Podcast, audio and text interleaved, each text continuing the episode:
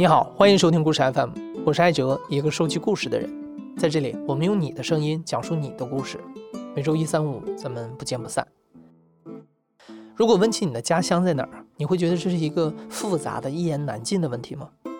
为了改变命运，很多人会背井离乡，主动选择流动，但也有很多人，他们被迫卷入流动的浪潮，卷入一段无法回头的旅程。在中国的移民潮当中，有这样一批孩子，他们出生在中国，但却在少年时期被带离了祖国。他们被称作“一点五代移民”，因为相比于主动选择出国的一代移民，或者一开始就出生在海外的二代移民，一点五代移民，他们往往有着更加强烈、复杂的乡愁。失落的家和国，骤然变换的人生轨道，逐渐远去的山河故人。这些甚至需要一点五代移民们用一生去适应、去理解。今天我们要讲述的就是这样一个故事。在这个故事里，有一个没能融入异国文化的少年，他纠葛的家庭和他回不去的故乡。我叫查理，今年二十六岁，现在就读于墨尔本大学法学院。我是十二岁不到的时候移民到澳洲的。查理的父母都出生于一个江苏小县城的农民家庭。他的父亲是海军，转业之后当了公务员，而母亲是县城医院的药剂师。查理的父亲很享受这样安逸稳定的生活，但母亲却不满足于这样柴米油盐酱醋茶的日子。他觉得这个小县城里的一切都一眼望得到头，而小县城中的人们对于一个女人的期待也仅仅是做一个好妻子、一个好母亲。他确信这绝不是自己想要的生活。于是，查理的母亲下定决心。不管付出怎样的代价，都要离开这里，去国外的广阔天地中自由闯荡一番。我妈妈是我一年级上半学期的时候出国的。我们学校午睡的时候，我妈妈呃就出现在窗外，然后叫我出去，跟我说她要走了。虽然不知道这一切也是什么意思，但是就也没有觉得特别的伤心，或者更多的是不理解吧。就完全不完全不知道我妈妈要去哪儿或者去多久，为什么去，以及嗯这一切对于我的生活会造成什么样的改变？我只知道妈妈要去一个特别特别远的地方，然后暂时也不会回来。我外公外婆那个时候还经常问我，就是说你知道你妈妈去哪儿了吗？然后我家不是有一张世界地图吗？然后他跟我说在墨尔本，在澳大利亚。然后我就在那个地图上找，然后我就找到了墨尔本。我就指着说：“妈妈去哪儿？”在父亲和外公外婆的细心照顾下，查理并没有因为母亲的离开感到忧愁。但是他并不理解母亲为什么这么想离开中国，因为父亲是军人，查理从小是在部队大院里长大的。大院就像是一个温暖的大家庭，早上广播里放着起床号和军歌，战友们的关系特别亲近，以至于孩子们管所有的阿姨都叫妈妈。虽然当时的查理并不太理解民族、祖国之类的概念，心中却充满了一种对于自己作为中国人的自豪之情。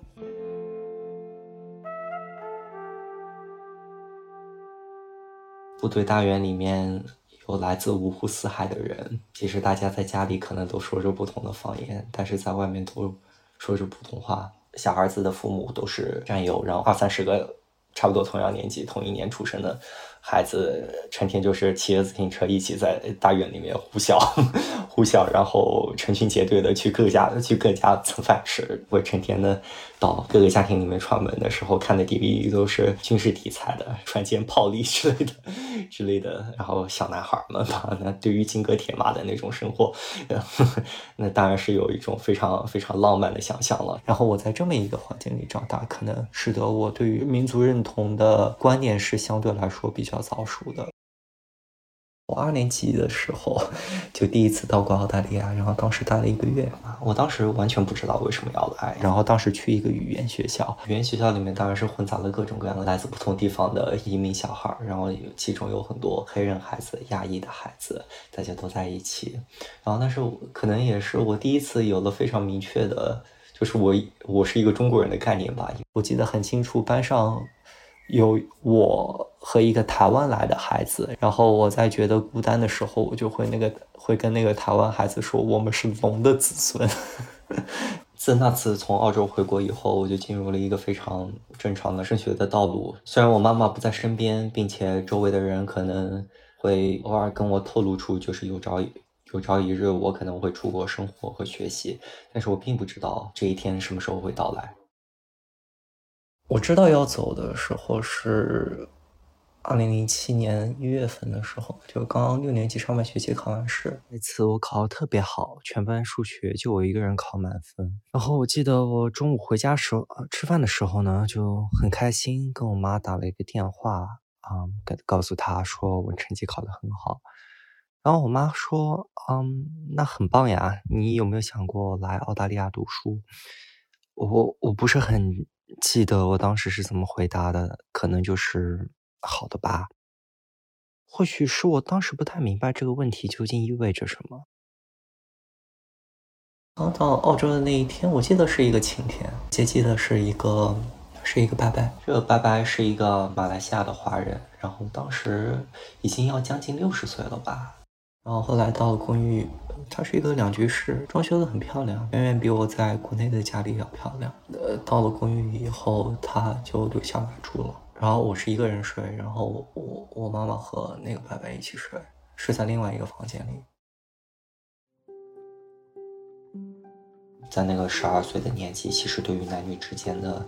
呃，各种各样的事，我并不是特别的了解，只是隐隐隐隐约约的觉得这是有什么不对，但是具体是哪里不对，我似乎也说不上来。查理的妈妈刚开了一个自己的针灸诊所，她的事业刚起步。工作特别繁忙，没有时间照顾查理的起居，所以还来不及等查理搞清心中这股不对劲儿的感觉是什么，他就被送进了一所寄宿学校里。查理是年级里唯一的中国人，他不会说英语，无法和人交流。入学第一天，查理只敢坐在自己的房间里，甚至因为找不到厕所，只能尿在了宿舍的衣柜里。一切熟悉的日常生活技能都失效了，查理成了一个什么都不懂的人。前半年基本是完全什么都不懂，就人家在说什么我也听不懂，和老师和同学都没有什么交流。老师知道你作为一个国际生，语言不通的话，也不会对你有什么样的要求。我基本就是处在一个自生自灭的状态中。然后课后的基本就是一个人，一个人去图书馆里面，因为图书馆里面有很多中文的藏书，然后我当时就是一本一本的看，因为在学。学校里面觉得特别孤独，其实我很想，极其想念，就在国内的我们的同班同学和朋友们。上课的时候，不就会在纸上一遍一遍的默写我们班的我们班的学号，就每个人的学号是多少，然后他名字叫什么。我们班上有五十五个人，所以我我从一到五十五默写，然后中间总会出现漏的或者不记得的，嗯，回头。周末的时候，我回家的时候，嗯，会跟会跟同学去，跟同学们去问。我们那个时候有有戏剧课，大家拍一点拍一点剧本，然后互相扮演角色。那是我特别特别讨厌的一段课，因为我也听不懂他们在说什么，他们在演什么。当时呢是在学校的一个剧场里面。嗯，这个剧场的布置是这样的，就是它前面有一个升高的舞台，然后下面呢是一片平地。有表演的时候会把那些可折叠的椅子摆放出来，啊，作为观众席。然后当时没有表演，所以这些椅子都一排一排的很整齐的叠放在，呃，这个剧院的另外一端。然后在墙和椅子中间有一条细缝，我就一个人独自躲在那个细缝的最深的角落里面。所有的椅子都摆在我的前面，然后人家也看不到我。后来老师可能是意识到就我不见了，于是就带着同学到处在找我，最后就在那个角落里面找到了我，发现我一个人在那哭。啊，他问我为什么哭，我也不知道怎么样回答。嗯，似乎是我不想说，然后同时也不知道，也不会说。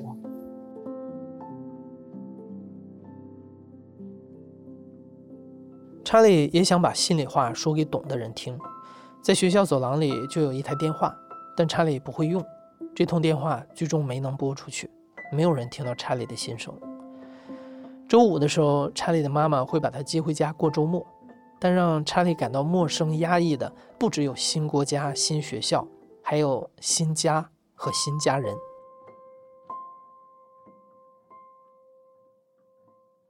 这个拜拜怎么说呢？可能是因为年龄以及在生在马来西亚的华人家庭吧，所以有一种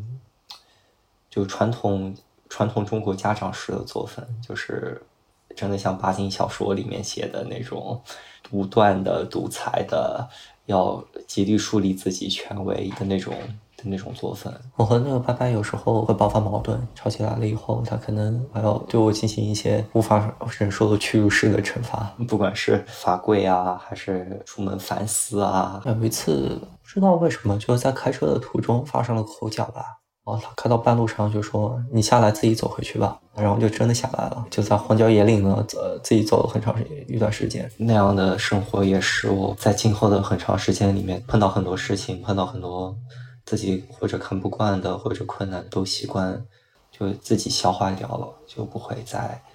嗯，在外面去说。但是在另一方面，我从现在往回看的话，也知道这个白白对于我妈妈生活上、生意上都是给予了非常非常多的帮助的。啊，那个白白负责诊所的经营以及前面的各项的事务，然后我妈妈就负责做针灸师，然后这个生意一直经营到现在。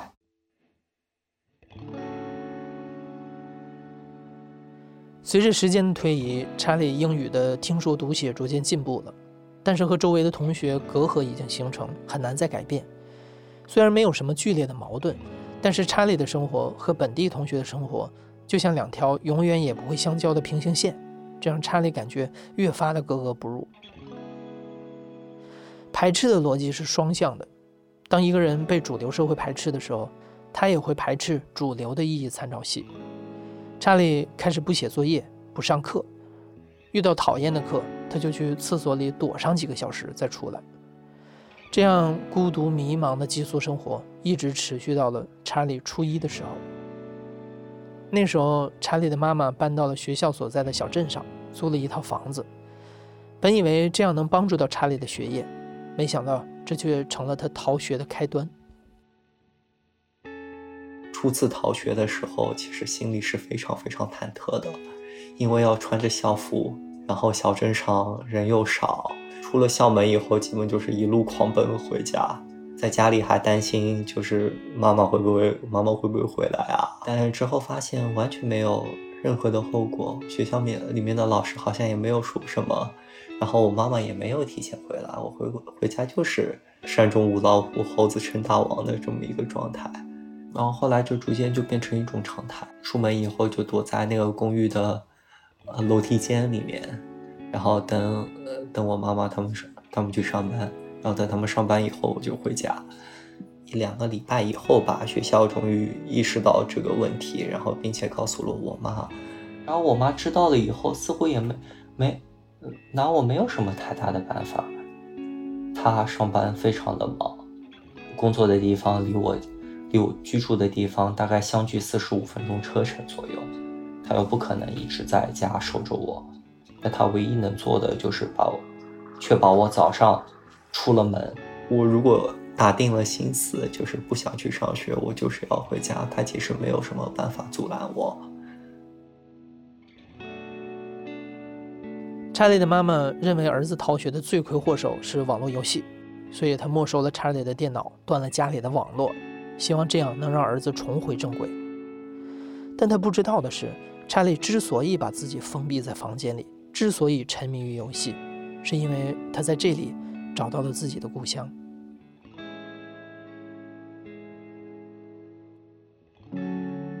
我玩的很多游戏啊，其实都是中国的，其中一个是叫《剑侠情缘三》，顾名思义，那肯定是一个武侠类的游戏，场景里面有。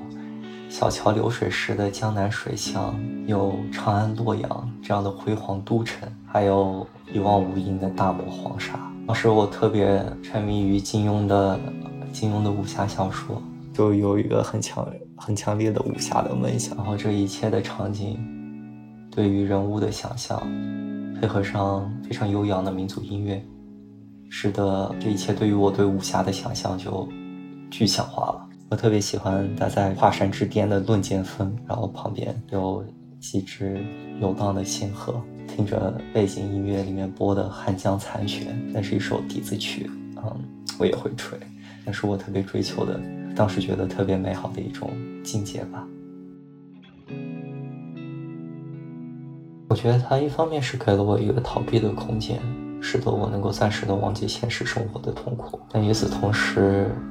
也加深了我的在现实生活中的孤僻吧，因为我既然能够在游戏和虚拟世界中得到慰藉的话，那就没有必要在现实生活中做出任何改变的努力了。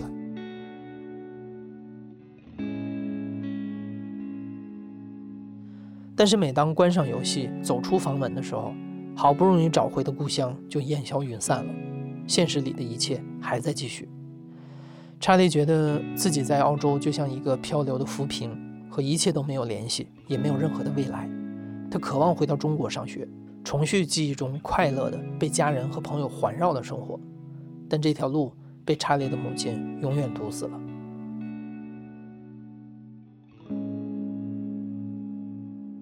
当时已经换了澳大利亚的国籍，零七年十二岁的时候，我妈妈就直接帮我把国籍给转了，之前也没有征求我的意见。要回国办护照的时候，那个时候其实我才知道，就我妈妈给我换了一个国籍，她之前完全没有跟我提过。我当时只记得我很错愕又不知所措，更多的一种愤怒是对于我妈妈做这么重大的关于我的决定，甚至没有之前告诉我一声。之后，因为这个时候我们爆爆发了非常非常非常多的争吵，他之后甚至问过他的律师朋友，就是说，他作为一个妈妈有没有权利给孩子就办理办理转国籍的这个事？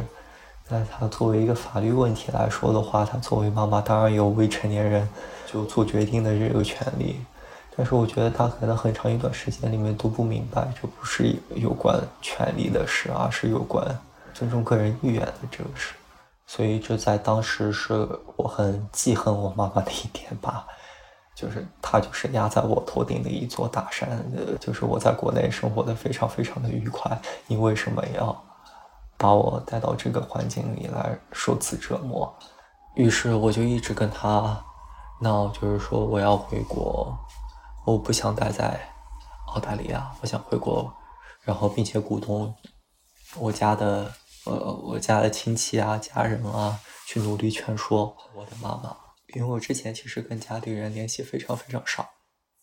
但是在那一段时间，我就经常打电话给我，包括给我舅舅啊、给我奶奶啊，基本闹得家里是人尽皆知。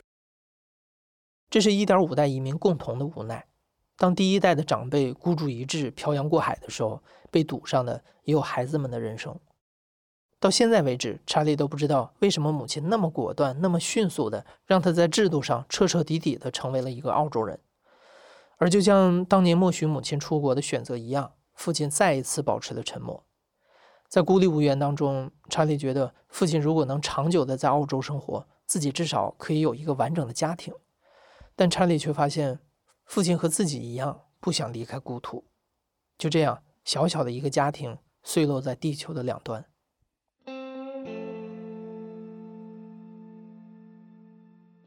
在我不上学以后，其实我爸爸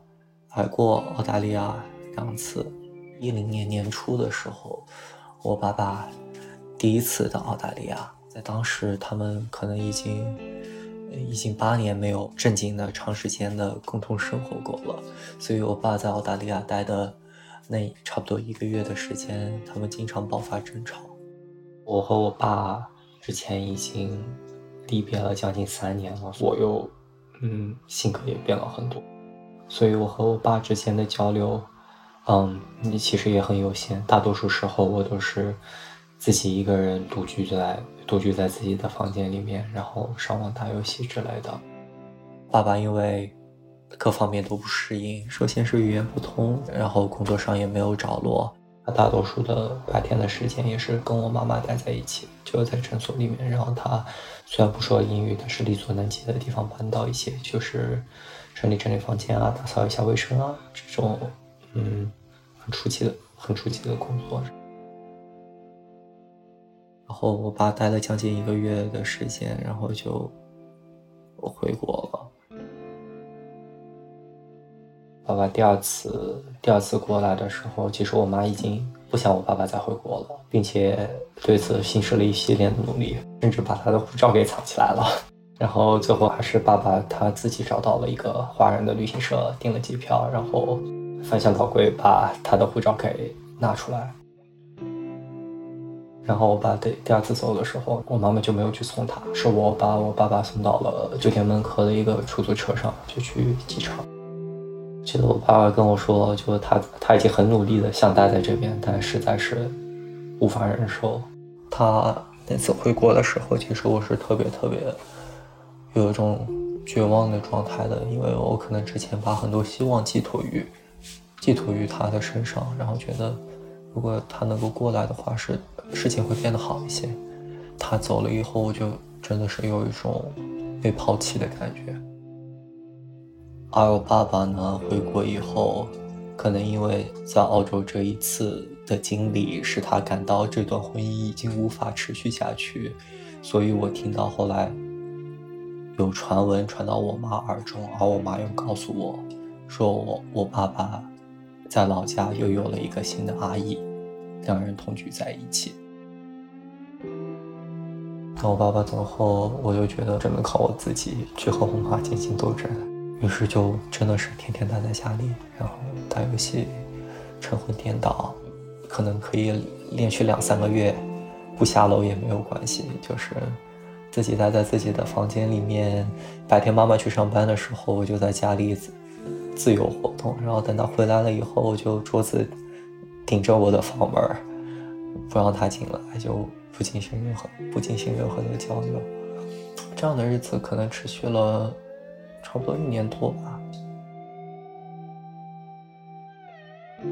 在这一场和母亲的战役当中，离开这个母亲强迫要求自己留下的国家，成了查理脑海中唯一的念头。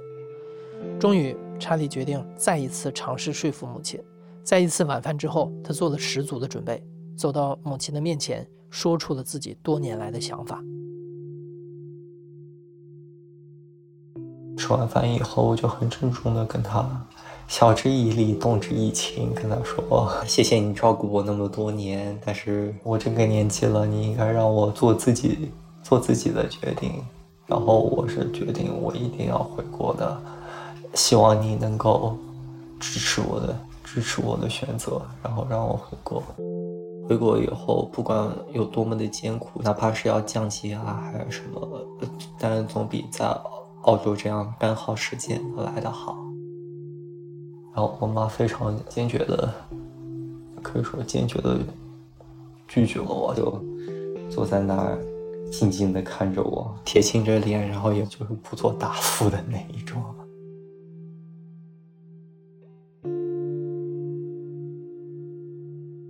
我觉得当时其实首先是一种挫败感，就是我费尽喉舌，但你还是油盐不进。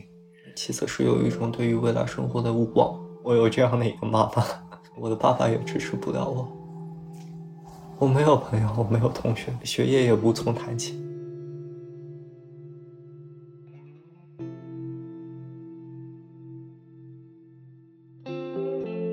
内心的所有的所有的愤恨，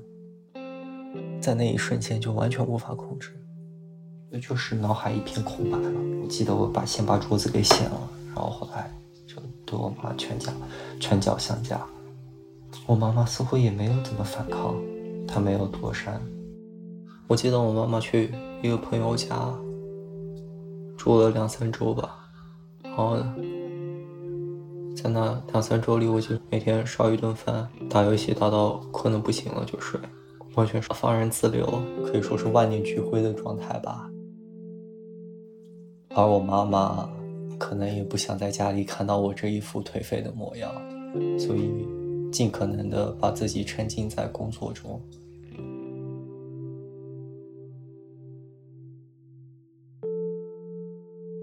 回国的希望渐渐渺茫，家也在拉扯中支离破碎。更糟糕的是，在接下来的两年里，已经没有学校愿意接受查理了。他再一次面临着命运的选择：是继续和澳洲社会彻底脱轨。还是试图融入这一块已经无法离开的异国土地？母亲虽然和查理没有什么交流，却费尽心思寻找愿意接受儿子的学校。在遭到无数的拒绝之后，这样一所学校终于出现了。这所高中开出条件，只要查理完成必要的考试，就给予他适度逃学的自由，这让查理有了一点去学校的动力。当时其实也没有就很明确的做出一个决定，就是我以后要洗心革面，重新做人，好好好好上学。更多的是一种试试看的心态吧。其实那个学校对我是非常的宽容吧，就是譬如说我们学学校每周三有去礼堂集会的这样一个传统，是学所有学生学生必须要去的。但是我可能并不喜欢那种非常群体性的活动，所以我在那个时候就被特许去见学校的心理医生，与他洽谈，而不是去参加学校的活动。你可以说这是特殊，就是特殊待遇啊，还是什么的，但是。我觉得还是导师给我一给给我一些温暖的感觉。虽然我在课堂发言并不是很多，但是我其实在课后和老师一对一的交流，我还是比较比较放松的。然后与我比较喜欢的科目啊，像政治啊、英语啊、经济啊，在课后和老师的关系处的还都可以。然后他们也是对我亲言有加吧。在查理的学习逐渐步入正轨之后，他和母亲也不再剑拔弩张。母亲有的时候会给查理做做针灸。两个人也会一起去海边散散步，在他们关系缓和的同时，查理的母亲也试图挽回自己的婚姻。他不管怎样，他对于这段婚姻其实是非常非常的执着的。于是他就放下了诊所的生意，然后独自一人回国啊，两周左右的时间，准备劝说我爸爸辞去国内的工作，然后永久的定居到澳洲来。我妈妈成功了。两周之后，他和我爸一起回来了，所以大概是在我高二十月的时候，就临近学年最后的时候，我爸爸就来到澳大利亚。我爸那次过来的时候，就是国内的工作就已经裸辞了，显然是把自己的后路也断了，就他他不存在回去回国这个选项了。然后对于我来说的话，其实也呃，从一个很奇怪的角度来说，可以说是吞下了一颗定心丸，因为这个家庭，呃。在那种状态下，就全员都待在澳大利亚，并且我们肯定会长期的居住在这儿，因为我和我妈都是澳大利亚国民，然后我爸也不可能也不可能回国去回到他本来公务员的工作了，所以这种没有退路的强制性的稳定，嗯，可以说是给这个家庭，嗯，就稳住了阵脚吧。啊，与此同时，我非常清楚的，那次我爸过来抛下了国内的一切。啊，其实也是为了我，我肯定是我妈妈最大的砝砝码啊。然后这在给我很大的压力的同时，我觉得也给我给我一定的激励吧。就这样，查理依旧时常逃学，但总归是完成了所有必要的考试，进入了大学。虽然这个时候查理已经成年了，但是他的家庭才刚刚在澳大利亚稳定下来，再加上他尚未经济独立，此时如果孤身一人回国实现当年的愿望。他觉得并不现实，但与此同时，他对于故土的怀念却强烈依旧。所以大二的时候，他作为国际生来北京大学交换，这是他人生当中第一次对自己想象中的那片美好的故土有了真实的接触。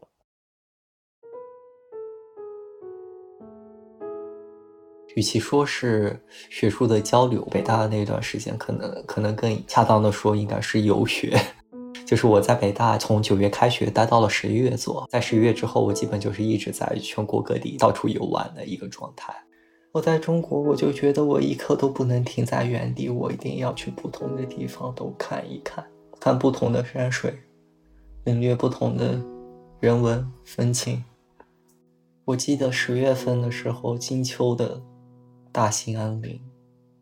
上百公里的旅程上的黄山树和青松林。我记得十月份，在中蒙边境的额尔古纳河上的晨雾。我记得丙中落的雪和怒江的波涛。我记得老村长上家的酒有多难喝，但我依然把它全都喝完，并且喝醉了。我记得在黄山等待日出，太阳就在远处的山峰后跃起，那金光洒满整个山野。不管到哪一个地方。我觉得我跟当地人都能够很轻松、很自如的交流，建立出人与人之间的联系，即使是呃大家互不相识，但依然能够感觉到人与人之间的温情吧。而这种东西是我在澳洲我觉得最缺乏的，之前完全没有感受到的。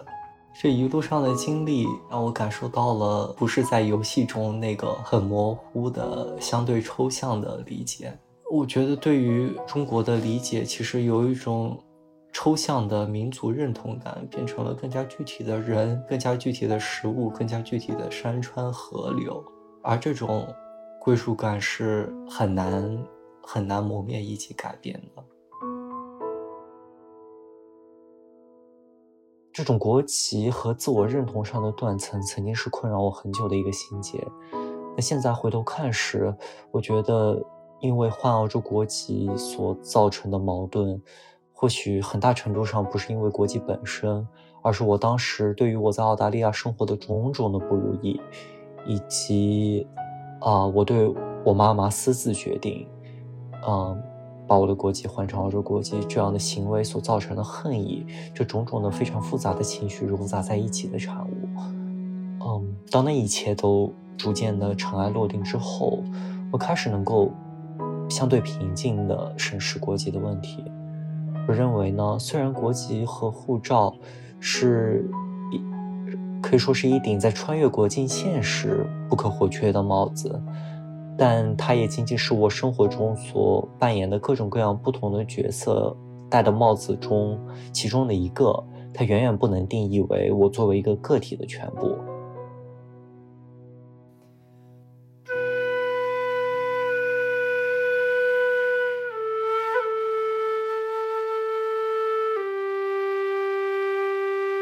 最近我在吹一首箫曲，叫做《秋江夜泊》。这首曲子是由枫桥夜泊的诗意所传达的，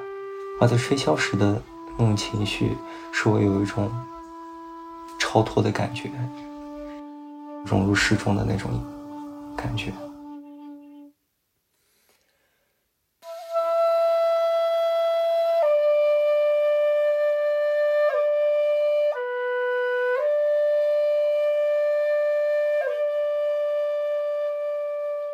现在正在收听的是亲历者自述的声音节目《故事 FM》，我是主播艾哲。